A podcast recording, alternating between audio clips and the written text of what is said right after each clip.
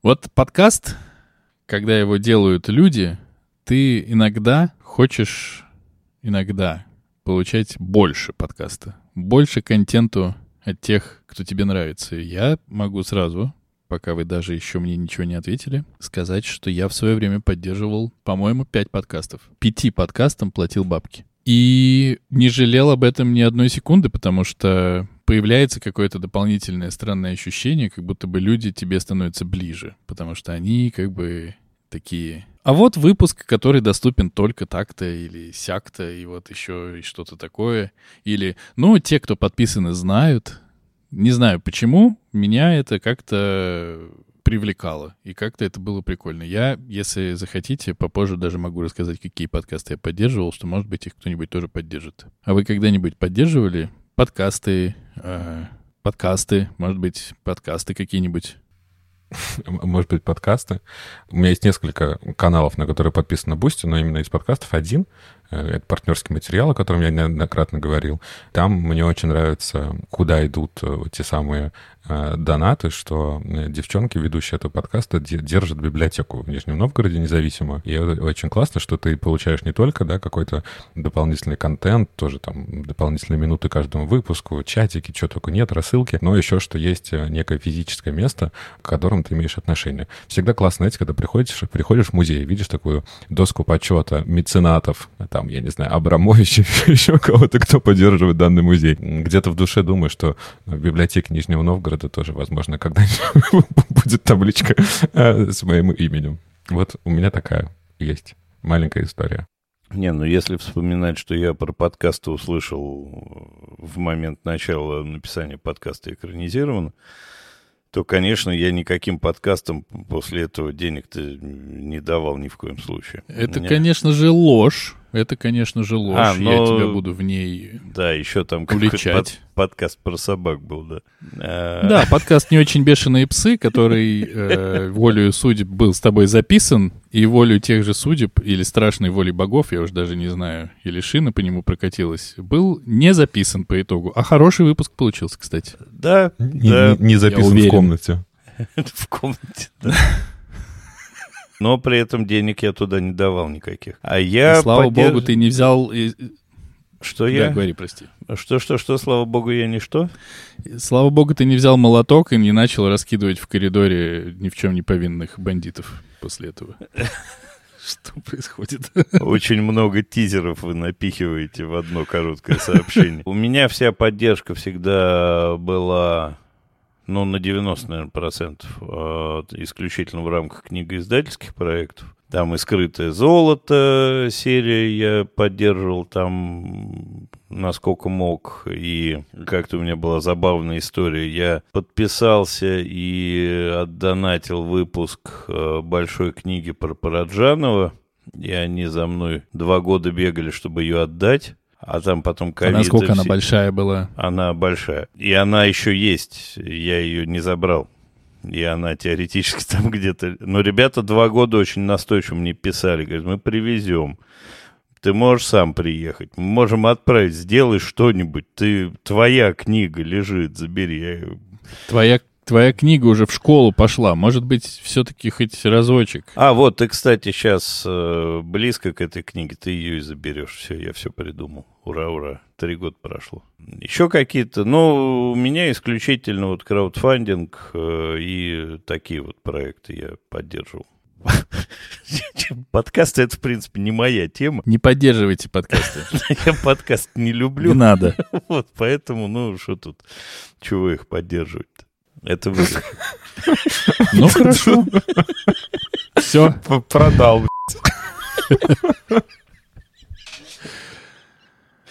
Uh, ну хорошо, прекрасно, прекрасно. Значит, мы все любим поддерживать подкасты, как мы выяснили. Не все из нас это делать умеют, но uh, что нужно обычно для того, чтобы поддержать подкаст? Да, инструкция. Деньги. Нужно, чтобы ну, деньги мы предполагаем, что у потенциального поддерживающего подкаст человека имеются, которые он готов потратить. Но нужно еще, чтобы было где это сделать, и чтобы ему было удобно, понятно, И от того, что он поддерживает... Кстати, есть две позиции, да, как люди к этому относятся, что есть просто поддержка, когда ничего не происходит, вы просто поддерживаете людей, ну, нищих подкастеров, и чувствуете себя от этого лучше. И это, по-моему, очень здравая позиция. Но бывает еще позиция, когда ты поддерживаешь, нищие подкастеры очень довольны, но еще и в ответ они тебе дают благодарность, которая каким-то образом выражена. Да, Андрей? К чему была вся эта э, аккуратная, долгая подводка, которую Денис э, подводил? К чему нас подводил Денис? Постоянные наши слушатели помнят, что время от времени мы плачем о монетизации нашего хобби, а за это, ну вот, что правильно сказал Денис, нужно что-то давать. нельзя же просто так сказать вам, что, ребята, давайте нам денег, потому что мы такие классные. Хотя это тоже нормальная формула, но мы очень интеллигентные, по крайней мере, Артур и Денис. Вот, но мы все придумали. И с этого момента нас можно поддерживать с помощью Boosty. У нас есть три тарифа. Мы держали себя в руках и остановились на трех. У нас есть тариф первый под кодовым названием «Я, мы не договорили». И человек, который подпишется на этот тариф, получает дополнительно 15 минут к каждому выпуску. Мы будем в конце или в начале каждого выпуска не отжимать или нажимать пораньше кнопку «Запись». Вы услышите, что остается за кадром, вот, о чем мы еще разговариваем, что мы обсуждаем. Мы не очень знаем, что там будет, но там, скорее всего, будет э, не менее интересно и весело, чем все остальное. Второй тариф. Это тариф имени Харрисона Форда, всеми нами любимого, маскота нашего подкаста. Человек, подписавшийся на этот тариф, два раза в месяц будет на Бусте получать новый отдельный выпуск так называемого спин к подкасту экранизированно. В спин мы обсуждаем фильмы, которые не являются, ну, не обязательно являются экранизациями. Мы не обсуждаем предвосхищающую их книжку, не запикиваем мат, но, как выяснилось, довольно сложно материться специально, да, вот когда мы писали первый выпуск этого спин мы изо всех сил пытались проявить свободу, что вот сейчас будет, значит, мы тут все без купюр, без мата, без ценза. И очень сложно материться, когда от этого отвык. Отвык.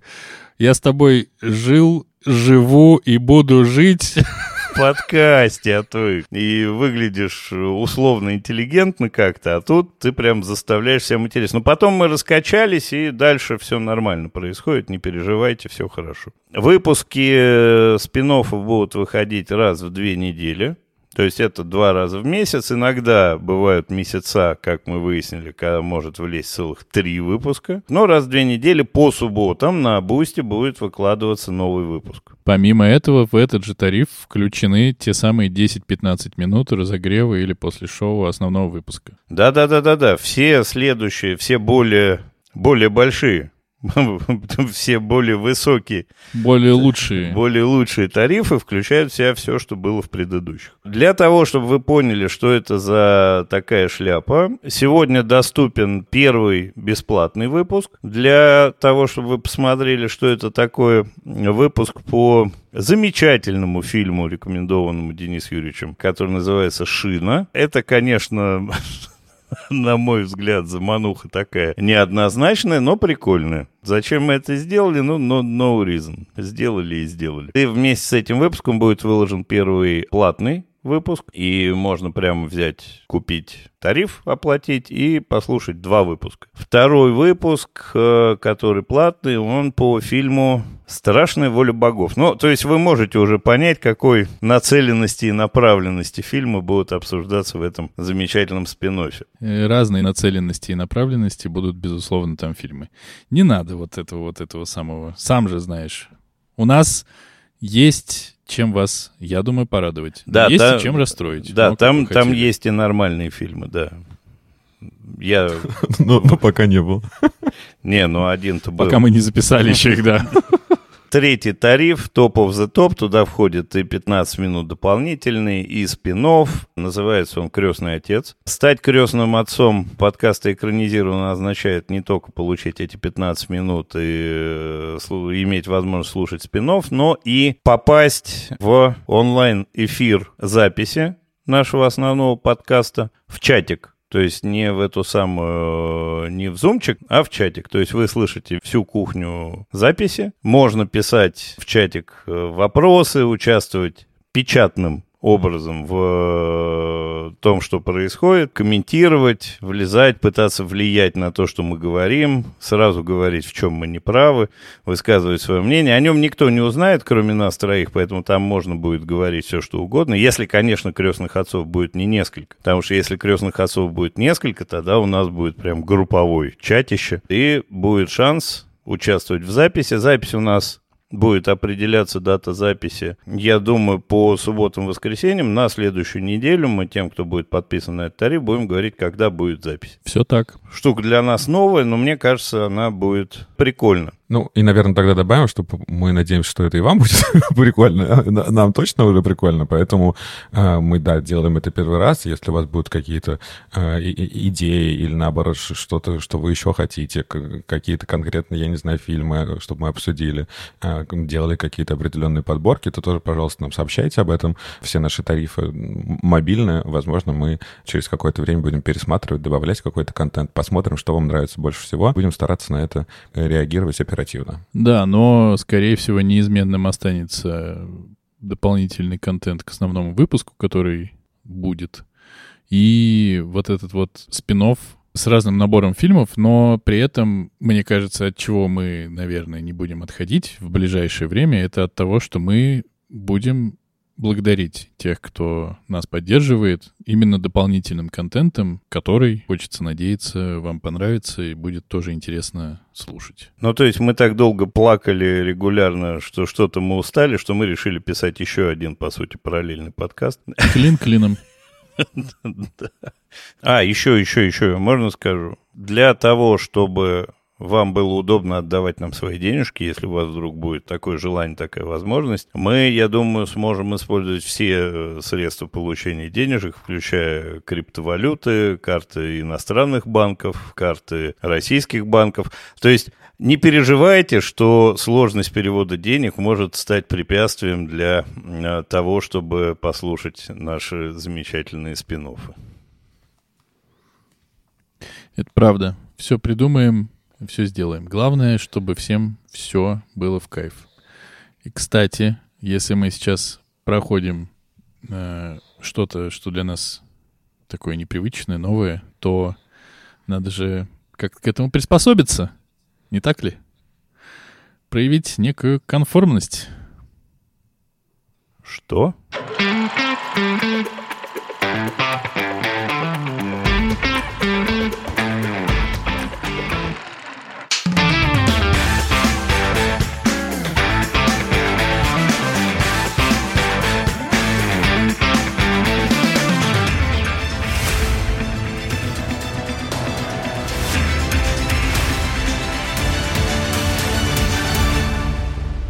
Всем привет! Это подкаст «Экранизировано». Здесь мы обсуждаем книги, которые стали фильмами, и фильмы, которые когда-то были книгами. Каждую неделю один из нас выбирает фильм, который мы будем смотреть, и книгу-первоисточник, которую нужно прочитать.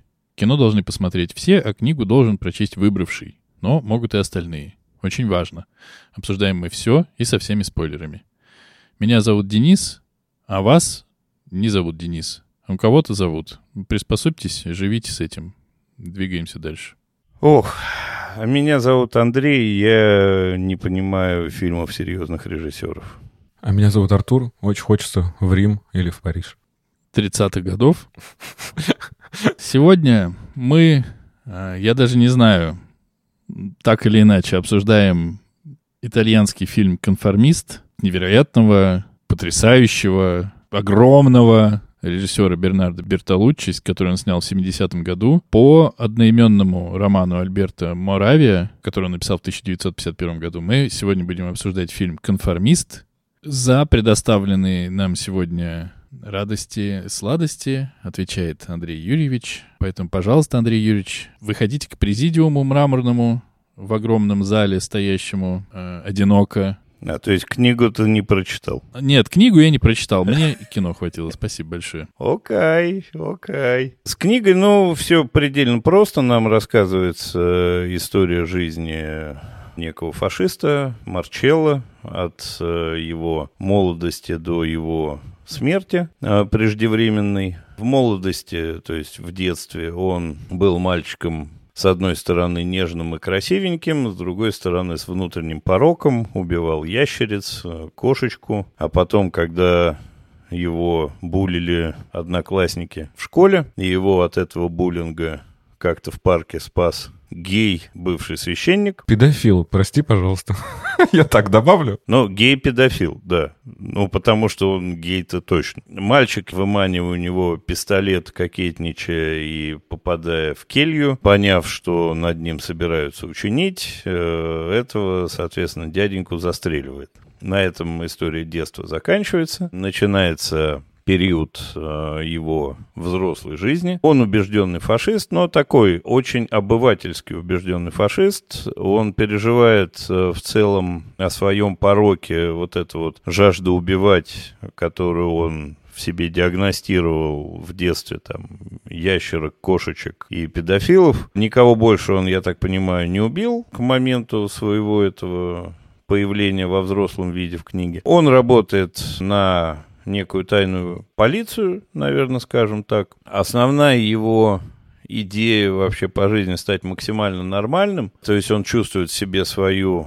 неправильность и очень хочет стать таким буржуа, мещанином и таким очень обычным дядькой. Он получает э, задание из Рима съездить в Париж и втереться в доверие к антифашисту, профессору, который у него раньше преподавал. Он предлагает, так как Марчелло сейчас собирается жениться, он предлагает сделать свадебное путешествие туда, в Париж, и, собственно, всю операцию провернуть во время свадебного путешествия. Задание по дороге в Париж ему меняют и объясняют, что нужно не втираться к нему в доверие, а показать его спецагенту, который специализируется на убийствах, и тот его устранит. Марчелло с женой приезжает в Париж, встречает. У него нет никаких сомнений. Он при этом не э, обожествляет всю идеологию, он понимает ее там какие-то слабые места, он понимает слабые места людей, которые продвигают эту идеологию, но он как-то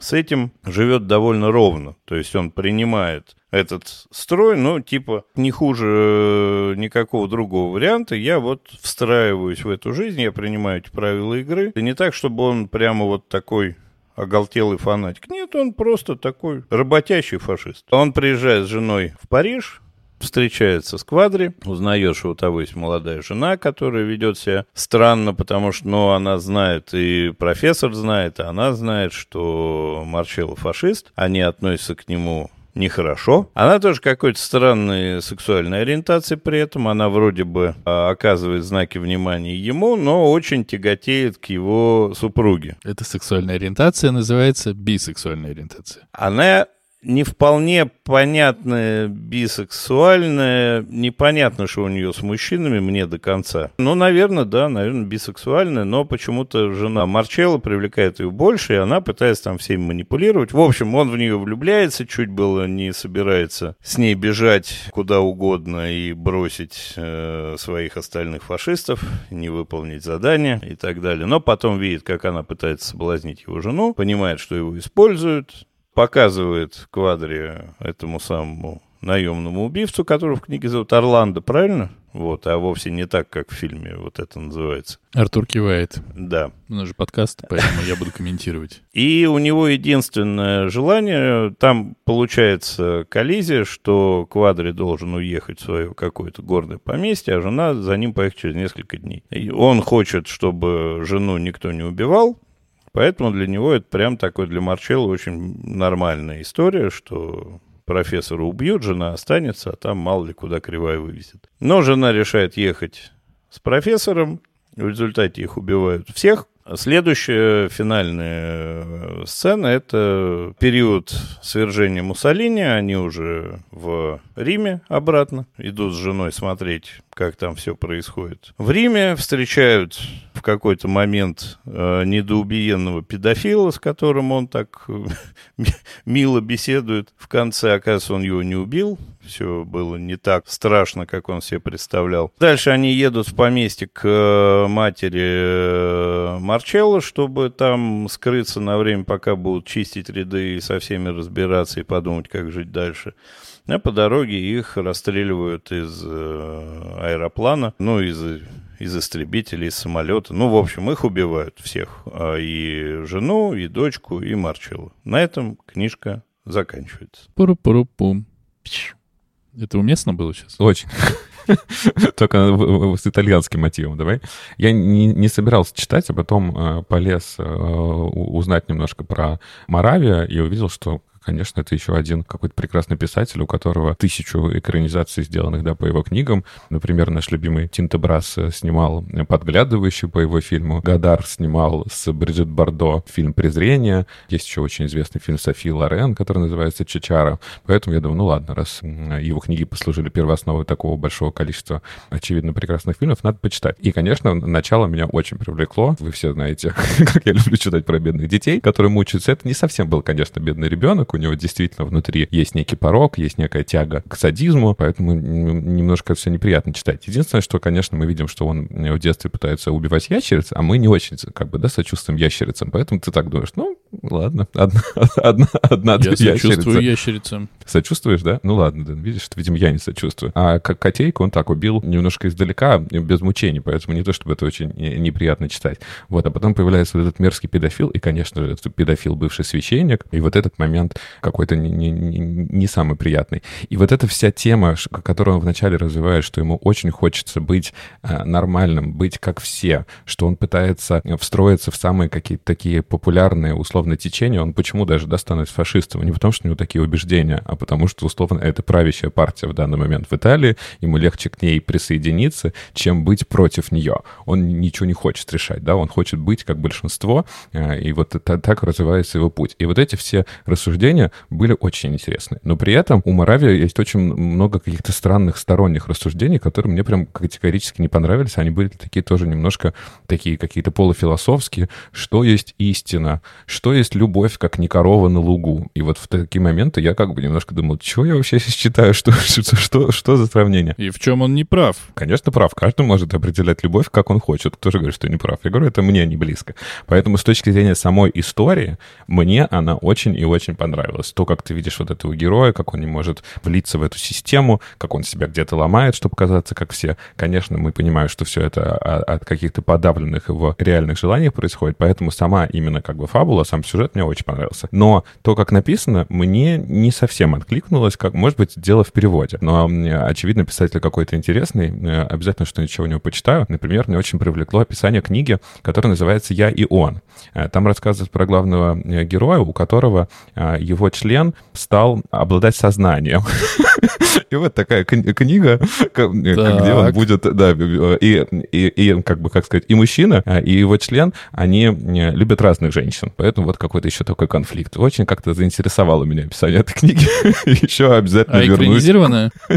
Кстати, по-моему, да. Я думаю, что я и он — это некая отсылка к э, фрейдовской книге «Я и оно». Конечно, конечно, тут, тут да, да, тут, тут, тут Фрей, и тут Фрейда достаточно, все, все, все это понятно, да, и про, и про подсознание, и про сексуальность, и про подавление собственной сексуальности, да-да, все понятно. Поэтому, да, я говорю, что, в общем, сам сюжет очень крутой. И вот я не так давно читал еще, мне кажется, я как-то в каком-то выпуске рассказывал книгу японской писательницы Саяко Мурата, которая называется «Человек комбине», про девушку, которая тоже э, не знает, как пригодиться в этой жизни. Она она кажется всем странной. И она ничего лучше не находит, как устроиться в стандартный вот такой магазин у дома, в котором все подчинено очень четкому расписанию, очень четкому распорядку. Вот здесь она тоже у меня как-то нашла какие-то переклички, совсем совершенно разные сюжеты, но вот это вот э, человек в поисках какой-то комфортности э, мне показалось очень близким. На самом деле книга, ну, не на самом деле, там, по моему мнению, книга жутко страшная, а именно тем, что а, она очень подробно показывает человека без морали, ну, то есть вообще без морали, показывает, что это зачастую часть нормы так-то на самом деле. И одобрение любого диктаторского и там, фашистующего режима, оно массами воспринимается именно вот так вот, без э, ковыряния в морали, без ковыряния в обосновании своих поступков, а прямо вот, э, ну так это же вот нормально, мы все такие, мы все так живем, мы все за Муссолини, мы все за нашу великую родину, мы всех порвем, мы все вот то самое такие вот мы фашисты. И это очень страшно. И здесь, что, что еще страшно, что антифашисты здесь тоже достаточно дерьмовые. То есть, если говорить про образ Квадри, он там описан очень четко, что он вообще ни хрена не положительный тоже герой, казалось бы, антифашист, но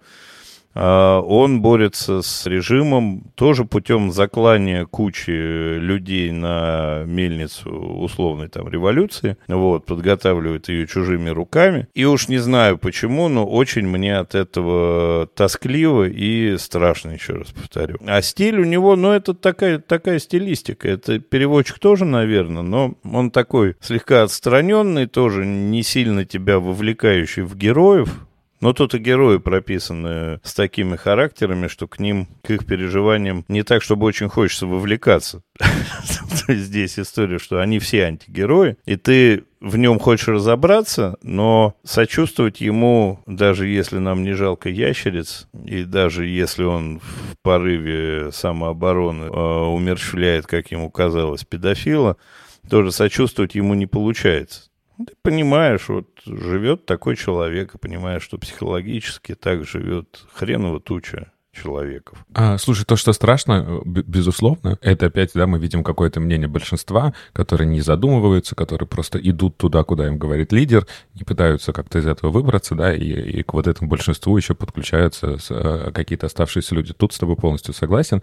Про квадры, честно, мне не, не сложилось такого мнения, но тут ничего не добавлю. Мне единственное, как-то было непонятно, вот э, в один момент на них, на всех нападает любовь с первого взгляда. И вот это тоже мне показалось немножко наигранным, натянутым, да, вот эта сцена, как когда как раз э, наш Марчелло Клерич приходит со своей женой в первый раз Квадри и видит жену. Жена в ту же секунду влюбляется в его жену, он влюбляется в жену Квадри, и вот это вот все за секунду так вот это э, э, развилось, очень странно. И еще, кстати, что тут надо заметить, что а, и педофила, и жену Квадри зовут одинаково, да, в книге. А, его зовут Лино, а, а жену Квадри зовут Лина, и здесь тоже это очень важно, что вот наш герой, по сути, прорабатывает ту, ту самую травму. Может быть, он и влюбляется и, и в нее поэтому. Ну, еще, конечно, тут, тут тоже, вот мы в прошлый раз с вами обсуждали про э, сломанные детские какие-то судьбы. Здесь опять то же самое. Э, вот у Квадры все это в детстве происходило. Да, ты можешь ему не сочувствовать или сочувствовать, но, опять же, э, мы видим, что у него э, отец им не занимался, еще по итогу сошел с ума, матери не было дела. И... Почему Квадры? Да, у Марчелла, извини, да, у Марчелла. И даже когда Марчелло рассказывает маме, что вот он испытывает какую-то тягу к стадизму и убил кошку, мать вообще его не слышит, потому что она занята какими-то светскими светскими приемами. Потом он встречается со своей женой, и после свадьбы она ему рассказывает, как она тоже была, э, как ее расливал друг ее отца в течение шести лет, да, какой-то старик. Ну, то есть вот опять вот это наша популярная тема, как все в детстве всем переломали, и, конечно, из таких людей мало чего хорошего может вырасти. Простите, я, конечно, не читал, но сказать имею по поводу детства. Мне кажется, здесь не то, что теория, это просто, ну, тупо факт. У нас получается, что все герои с искалеченными в детстве судьбами, и перспективы у них никакой. Но я не думаю, ну, что все наверное... так э, линейно. Вот. А по поводу любови с первого взгляда, но у него подавленная сексуальность, очевидно, потому что жена его, конечно, не как в фильме такая э, стройноватая и игривая, а там жена э, таких пышных, э, хороших форм. Она тоже, конечно, любвеобильная. И тоже, конечно, такая агрессивная э, в сексе, но, очевидно, она ему, он это там много раз говорит, что она обычная, она как все, она нормальная. Вот он в, это, в этот стандарт влезает. Вот. А крупная девушка, насколько я по книге прочитал. А это какая-то вот такая э, изящная, не такая, как она, необычная. И какая-то его подавленная сексуальность, я так понимаю, на это дело реагирует. Ну вот, но ведет он себя там, конечно, нелогично там во многих вещах. Да, но тут, мне кажется, очень важно, что не только подавленная сексуальность, но и пода- подавленная гомосексуальность. Он почему влюбляется в Лину? Потому что, во-первых, она созвучна с Лино, который, да, практически вас растлил в детстве, а во-вторых, она очень властная, она командует и управляет им, и он как бы поэтому в нее влюбляется. Поэтому здесь вот к этому, на мой взгляд, еще э, нас отсылает э, Моравия.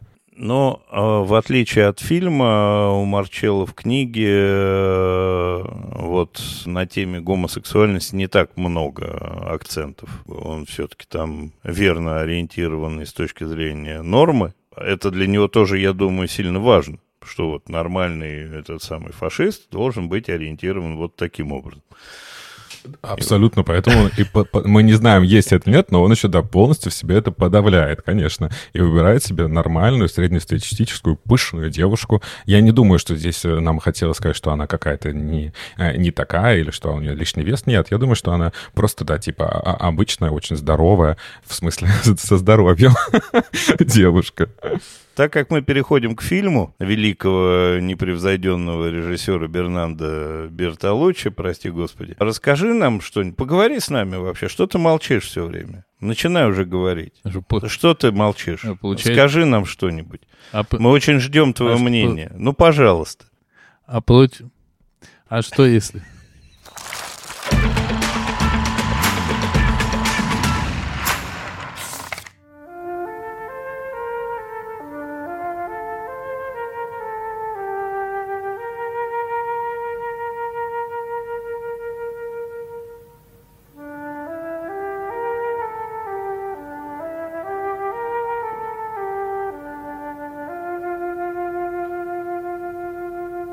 надо не забыть о любимой рубрике Артура. В данном случае у нас «Европейские семь дней». В главных ролях в этом фильме Жан-Луи Трентиньян, который играет Марчелло Клеричи, Стефания Сандрелли, которая играет Джулию Клеричи, жену его, Энцо Тарашо играет профессора Квадри, и Доминик Санда или Доминик Санда играет Анну Квадри.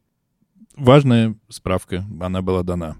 Я что хочу сказать, что по большому счету очень много из книги сюда перешло, я так э, уже знаю, за исключением, на самом деле, конечно, много перешло, много не перешло, много было допридумано. Я не буду пересказывать фильм, но здесь совершенно точно явно отличается концовка, потому что в конце фильма герой вместе со своей женой и с дочкой становятся свидетелями свержения режима Муссолини тоже, и он тоже узнает в каком-то попытающемся снять э, какого-то юного юношу своего э, вот этого вот насильника, растлителя и, и все такое. Его срывает, как бы весь фильм, он тоже борется с тем, что он слишком сильно попадается в лапы нормальности, мещанства, обыденности. При этом он также должен поехать э, сначала как раз втереться в доверие к своему бывшему преподавателю, а потом убить его. С ним в это путешествие едет еще и профессиональный убийца. Герой наш понимает, что он не может своими руками все это совершить, но за время, пока мы на него смотрим, пока смотрим фильм, он как бы раскрывается, я не скажу меняется, он раскрывается до такой степени, что он не то, что не может убить профессора и избежать с его женой, в которую он тоже также влюбляется чуть не с первого взгляда, и причем это все сильно-сильно параллелится с его жизнью также, да, но не только ее спасти не может, с ней убежать, но даже и хоть какую-то хоть какой-то жест в ее сторону сделать, когда она конкретно просит его о помощи, когда она подбегает к машине и смотрит на него через стекло, он не может сделать ничего. Ни сам э, ее в конце концов застрелить, ни попытаться как-то за нее вступиться. И он ну, окончательно, наверное, разваливается как человек. Говно человек становится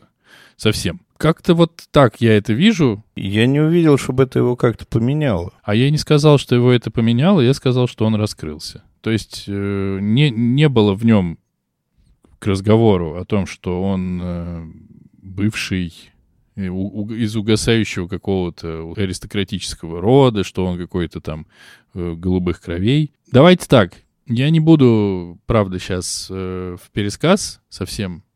Я бы хотел сразу о впечатлениях поговорить. Давайте, потому что, ну, экранизация, конечно же, отличается, но как будто бы потому, что вы рассказали, и потому, какое впечатление она оставляет, она отличается не так сильно. Поэтому я бы сразу о впечатлениях говорил. Тем более, что, наверное, это один из ну, один из достаточно тяжелых фильмов по входу для меня был. Хотя он, безусловно, конечно, снят ну, как-то просто практически непредставимо, как круто. Есть какие-то совершенно дикие кадры, дикие декорации. И вот эта атмосфера пустоты, атмосфера какой-то империалистичности и всей этой дикости без самой как будто бы даже дикости, по-моему, передается очень круто. Очень меня зацепило, что она обычная, моя жена, она вот как все, она вот, ну а что в ней такого, а вот есть это Анна, вот она-то как раз, ух ты какая. А по факту наш-то, он тоже самый обычный, ну, типа самый обычный, и он почему-то решает, ну, это все на, мое, на мой взгляд, естественно, потому что вы не видите, а у меня тут два лица на меня смотрят такие, ты вообще о чем? Он максимально обычный человек, наверное, вот если есть худший смысл слова «обычный», вот он в худшем смысле слова «обычный» и думает о себе совсем не так, каким... Не, не, представляет себя совсем не таким, какой есть на самом деле. И поэтому он вот как раз устраивается туда, где ему будет теплее, выгоднее и все такое. Но я, наверное, сейчас умолкну, потому что, кажется, у меня все слова рассыпаются.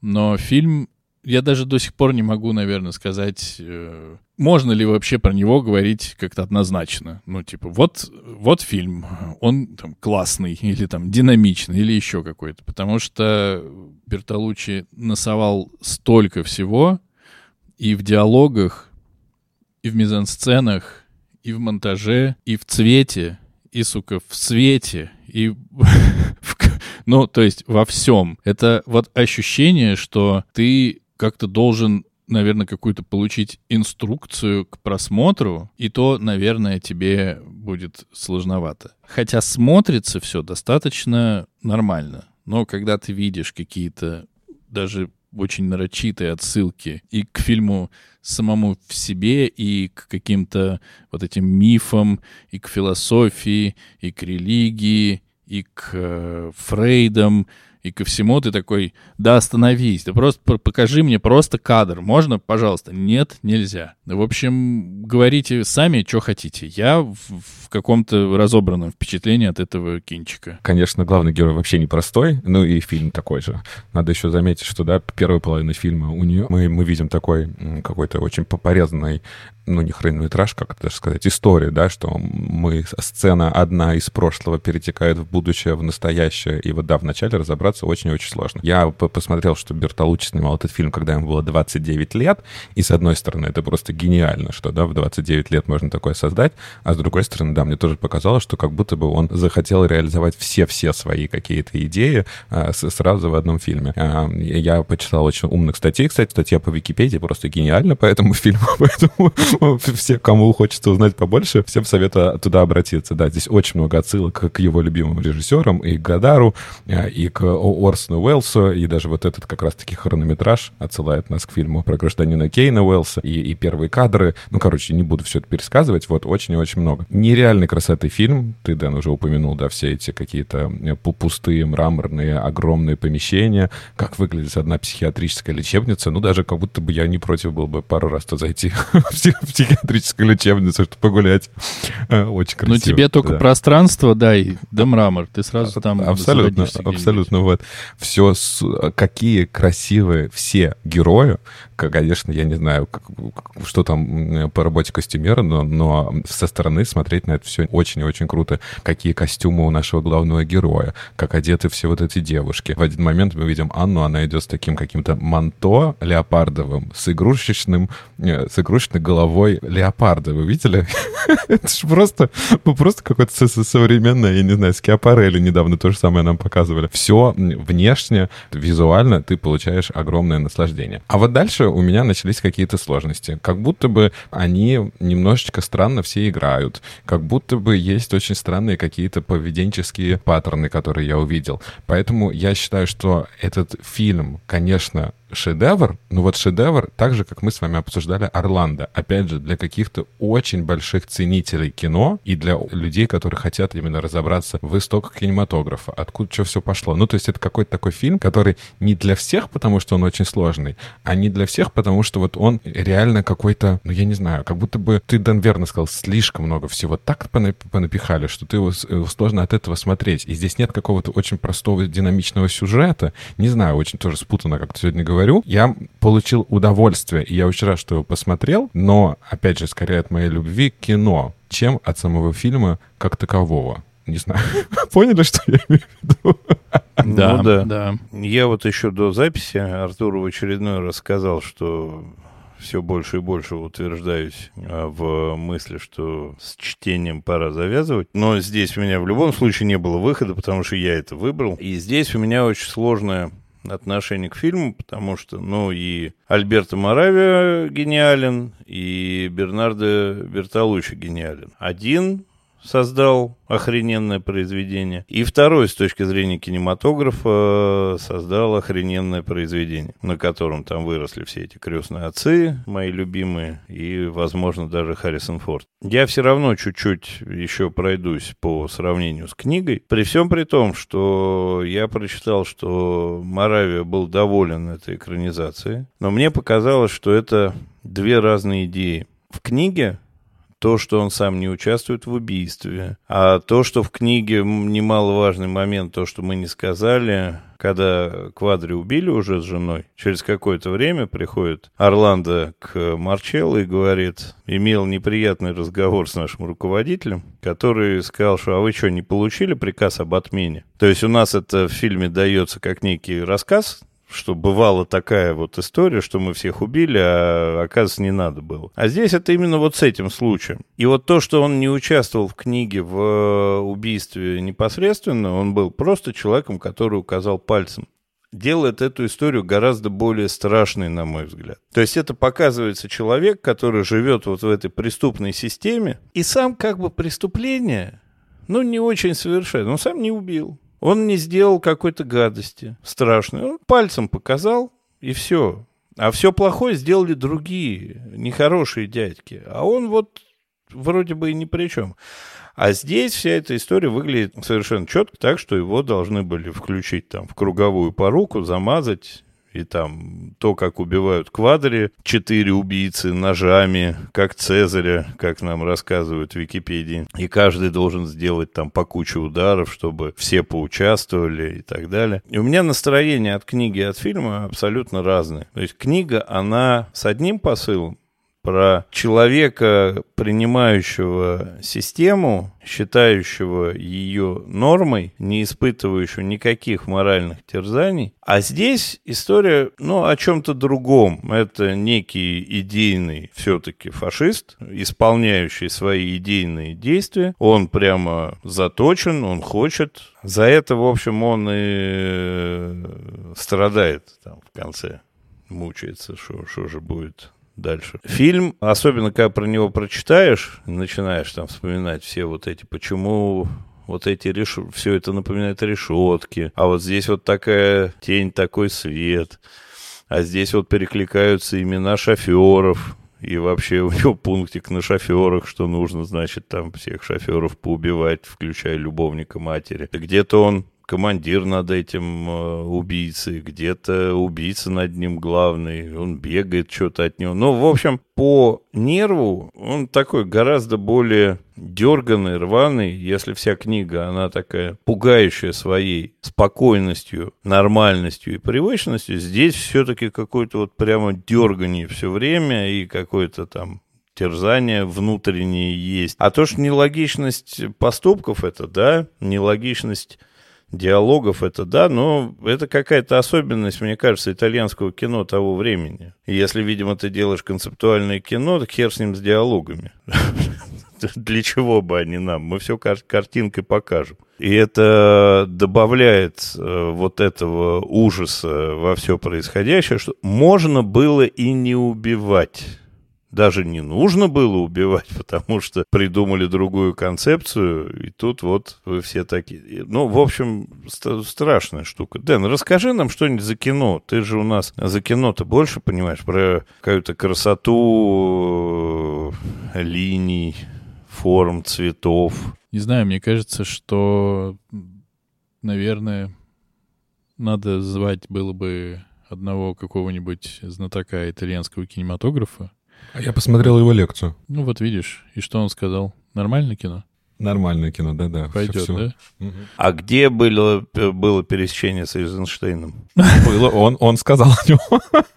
В конце там тоже говорится, это правда. Ну, в общем, я когда смотрел, это, наверное, главное мое впечатление, и обо мне оно ничего хорошего не говорит, но уж как есть. Я когда смотрел, я понимал, что, в принципе, мне говорят гораздо больше, чем я могу понять. И это как будто бы зашивается чуть не в каждый кадр, не в каждый план. Есть какие-то вещи, которые просто все ок, все очень в лоб. Вот Денисочка, этот слепой, который все про нормальность и про все хорошее говорит э, в разных ботинках э, там или еще что-то. Но ведь там, учитывая, что ты в какой-то момент понимаешь, что ни слова в этом фильме в простоте не говорится, ну, буквально, мне кажется, ни слова, начинаешь думать о том, а что играют слепые женщины по очереди на пианино, в, эт- в этой тусовке слепых. Да-да, тут надо вообще понять, что это вечеринка, устроенная ему коллегами, да, а он фашист, работает в министерстве. Вот все такие слепые фашисты собрались в одном месте.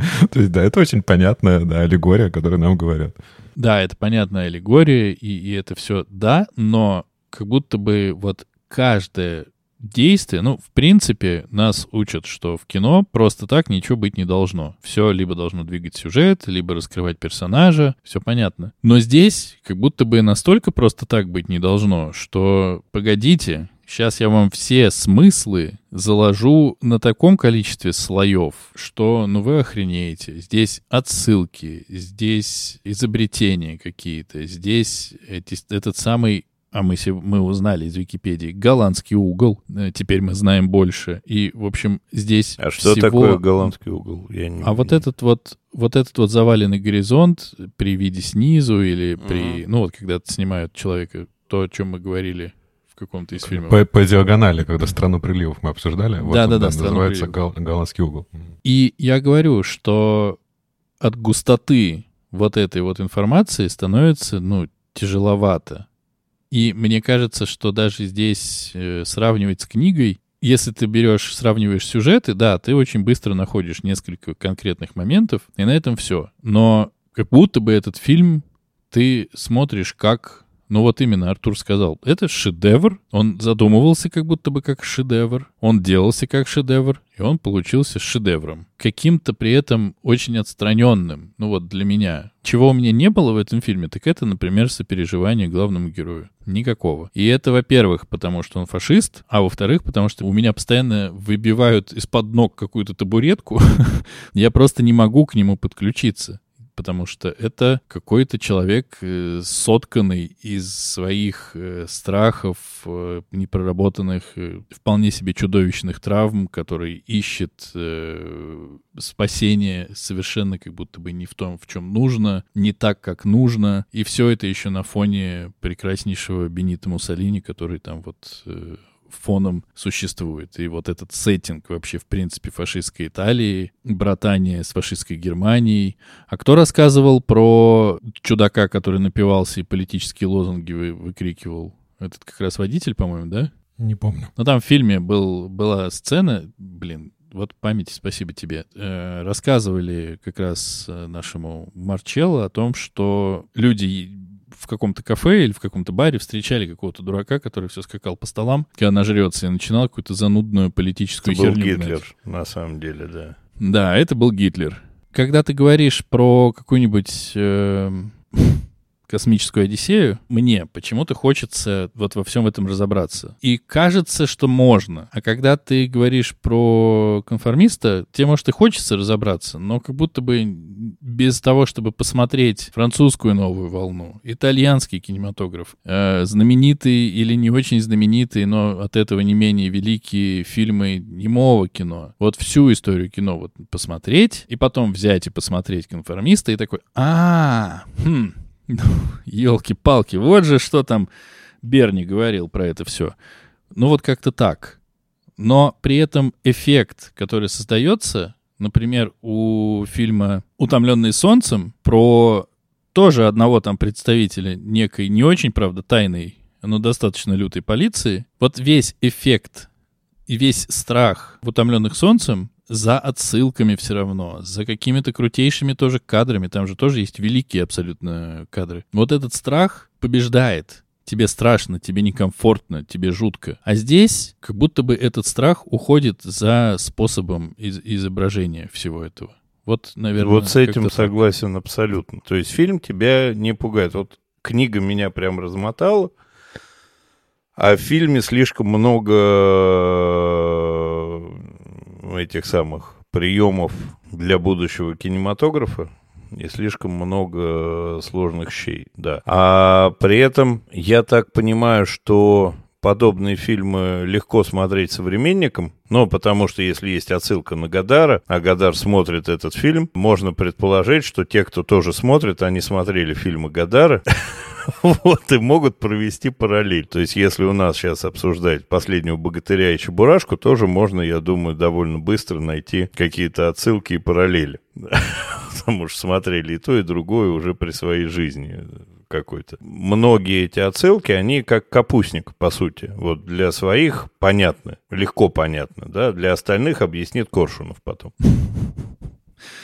Я-то как раз-таки очень люблю, когда в фильмах есть что-то вот, ну, такое необычное. Но вот здесь как-то мне правда показалось, что, правильно ты сказал, что способ этого необычного излишний. То есть есть какие-то крутые моменты, которые ты сам можешь читать, когда, например, он рассказывает там про свой сон. И ему приснилось, что он слепой, а Квадри является там врачом, и он вылечивает от слепоты. Понятно, да, это тоже сейчас какая-то базовая, да, все, все поймут, тут не надо быть очень умным, чтобы это понять. А при этом есть, например, да, вот это очень сложно. То есть вот его убивают Квадри так, окей, это отсылка к убийству Цезаря, но это вообще нереалистичное какое-то, ну, такое нелепое немножко вот действие. Ну, ты не веришь, что какая-то секретная служба, разведка, я не знаю, кто там, Министерство иностранных дел, вот таким образом будет решать свои дела. То есть реально ради вот этой крас красоты картинки все это произошло. А, например, при этом сцена, когда она бежит по лесу и, и перед этим подскакивает к нему, у него закрыто окно, я могу поверить в эту сцену, да, он такой сидит холодный, отстраненный, его отделяет от нее это стекло, он без эмоций, она убегает, стреляют, ее убивает. Ну, то есть вот иногда э, такой вот немножечко какой-то крен не туда происходит. Очень много того, что ты реально видишь таких-то перекличек. Все, все, что происходит с нами, оно все заложено в детстве. В детстве, я, я не знаю, этот Лина целует ему ноги, мы видим, как Анна целует точно так же ноги, его жене, его это супер триггерит. В детстве он в перчатках, во взрослой жизни он опять же в этих перчатках. То есть вот таких вот каких-то отсылок очень много. А потом раз, опять что-то очень такое вымышленное, да, мы знаем, что вот эта актриса, которая играла Анну, она играет здесь три роли. Да, она играет также роль вот этой проститутки в борделе, и она играет роль вот той непонятной девушки, которая у, у министра на столе. То есть, с одной стороны, опять же, образ какой-то ясный, а с другой стороны, опять какая-то сказочность. То есть, да, наверное, из-за того, что здесь очень много всего, за образностью потерялся сюжет. Ну, как-то это так странно говорить и Бертолуччи обсуждать, но вообще, да, вот, вот какие-то такие чувства а, э, реально остаются. То есть, наверное, я бы так сказал, мне бы, наверное, хотелось, чтобы это был полностью в плоскости реализма, либо наоборот в плоскости сюрреализма. А тут получается и то, и другое, и, и образность, и этого как-то очень много все, и оно как-то так вот бурлит и где-то не склеивается для меня. Мне кажется, что нужно призвать наше описание подкаста, которое мы периодически вспоминаем, и здесь прямо чтобы оно нам помогло, мы делаем все непрофессионально. Сейчас поймете, к чему мы делаем, э, обсуждаем непрофессионально, но с удовольствием. И вот э, меня лично этот фильм пересмотрел. Вот обычно я смотрю фильм, а тут как будто бы он меня посмотрел. И, ну, окей, да, я понимаю, что Бертолуччи для меня, наверное, слишком сложно. Ну, я лучше в этом сейчас признаюсь, сам себе. Ведь, наверное, вряд ли он задумал сделать такой фильм, который, если ты не смотрел всех предыдущих Гадаров, Тарковских и всех э, Уэлсов, то ты не поймешь или там он не сработает. Он же это делал, скорее всего, надеюсь, для усиления послания, которое он туда закладывал, для усиления эффекта. То есть это как художник, который пишет картину, он же не просто так краски смешивает, он же делает что-то, у него есть какой-то замысел, но он этот замысел реализовал. Конечно, большой молодец, но это к чему я все еще говорю, что, ну да, ну Бертолуччи, ну, поплыл сюжет за изобразительным искусством. Ну, для нас поплыл. Что ж поделать? Мне кажется, потому-то мы, и слава богу, в свободной стране все живем, в трех, получается, разных свободных странах, что можем свое мнение высказать и на тему Бертолуччи. А если фильм тебя пересмотрел, он тебя рекомендует или нет? А это мы узнаем.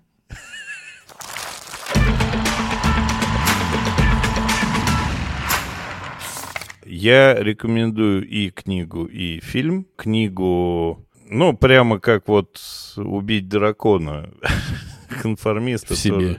Тоже, тоже нужно читать нужно смотреть. Ну, во-первых, это круто, во-вторых, это страшно, в-третьих, современно. А фильм, э, безусловно, смотреть. Причем здесь, ну, на самом деле, даже, конечно, не важно смотреть подряд, читать, смотреть, либо через паузу, либо еще как-то. Ну, действительно, база, основа, классика, фундамент кинематографический. А можно, на самом деле, сначала почитать, потом смотреть. Можно посмотреть, почитать э, про фильм, я имею в виду, и еще раз посмотреть. А и там найти всех этих э, смыслов, которые положены, всех этих продолжающихся тем, идей и так далее. Я рекомендую то и то. Я, в общем, доволен своим выбором, как-то не странно в этот раз. Я тоже доволен твоим выбором. Я, наверное, бы советовал сначала смотреть, потом читать. Что касается, там действительно есть очень много всякого умного отсылок и всего, но там есть и того, что каждый зритель там увидит. Не надо думать, что это какое-то, ну, такое высокопарное кино для таких умных, что просто пипец. Нет. А его можно смотреть на любом уровне. Можно смотреть на сюжете, можно открывать сам, самому для себя, а можно потом прочитать еще каких-то умных статей или послушать умных лекций и еще что-то себе добавить. И там этого много, и мы очень много сегодня не обсудили, потому что мы, конечно, скудоумные и косноязычные, как нас обвиняют. Вот. Тут очень очень много всего можно посмотреть. Но со своей равно какой-то претензии, конечно, в душе останусь. А что касается книги, ее, наверное, все же стоит прочитать, да, ну, как я уже сказал, после просмотра, но боюсь, что она не является какой-то обязательной. Я точно вернусь к этому еще автору, но не могу сказать, что это прям надо прям срочно бежать и читать. Ну, если вам надо почитать страшную книгу, вы уже поняли, что у вас есть все возможности. Она вот еще одна, конформист. Пожалуйста, поэтому присоединюсь к своим премного уважаемым соведущим и тоже буду ее рекомендовать к прочтению. Кино, безусловно, надо смотреть, но как будто бы это, как э, я уже говорил, возьми, вооружитесь инструкциями, лекциями, и ведь на самом деле какую-то гордыню, если в себе умерять, чего я не сделал, да, то можно, можно же по-разному смотреть кино. Вот если есть, э, например, Всеволод Коршунов, любим, обожаем, э, невероятно. И еще большое количество знатоков итальянского кино и вообще всей этой связки истории кино. И когда ты узнаешь, почему, как и что было сделано, вот когда тебя как бы на экскурсию фильму подводят, он смотрится по-другому, как и с любым большим произведением искусства, какими-то картинами, почему было так или эдак. Поэтому я советую смотреть кино, безусловно, с сопровождением в виде классных комментариев, классных людей, которые знают больше. Потому что, скорее всего, они знают больше, чем почти все, кто нас слушает, просто потому что это их работа — знать про кино больше.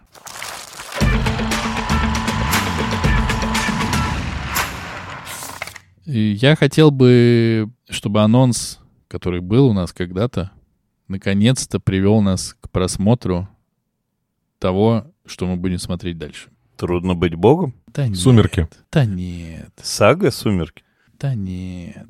Мы попробуем, как вот э, в этом выпуске мы узнали больше про итальянский кинематограф. В следующий раз мы попробуем узнать больше о контактных линзах. И помогут нам в этом продюсер Шон Леви, который поверил в режиссера, и когда решалось, кто будет снимать экранизировать рассказ Теда Чана под названием «История твоей жизни», выбрал Дени Вильнева. Вместе они назвали этот фильм «Прибытие». да и забацали в 2016 году эту, получается, киноленту о контактных линзах, которые разговаривают с нами. Я думал, что это про семечки. Видишь, как э, многообразно может быть трактовка фильма «Прибытие».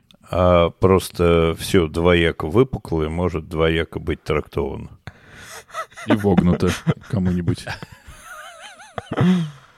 А мы напоминаем, что нас можно слушать на любой удобной подкаст-платформе. Подписывайтесь на нас на, в Apple подкастах, ставьте 5 звездочек, пишите свои комментарии. Находите нас на Яндекс Музыке, ставьте сердечко, а также приходите в наши группы в Телеграме и в Инстаграме, где мы обсуждаем много всего интересного. А также я, как всегда, забыл про наш YouTube-канал. Все.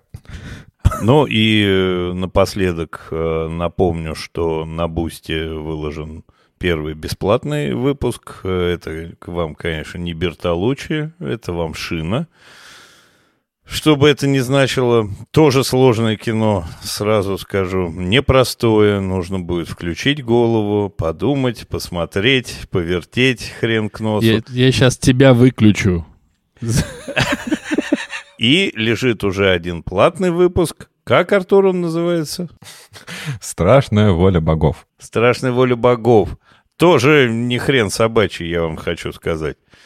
Не, не хрен Бертолучий, да. Собственно, и, как всегда, спасибо вам большое за то, что вы это все с нами делаете. Есть два голландских явления — штурвал и угол. Не перепутайте. Всем пока. Пока. Пока-пока.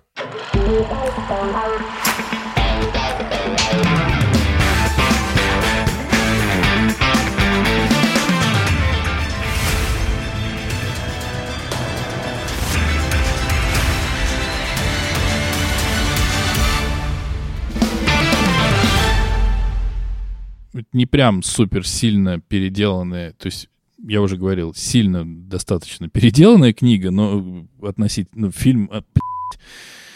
Я не буду записывать сегодня дополнительные 10 минут. Я сейчас умру, мне кажется, просто это самый... что ли? Нет, просто я, ну, блядь, это самый, по-моему, тяжелый выпуск из всех, которые мы записывали. Как, блядь, фильм, так, нахуй, и выпуск. Блядь.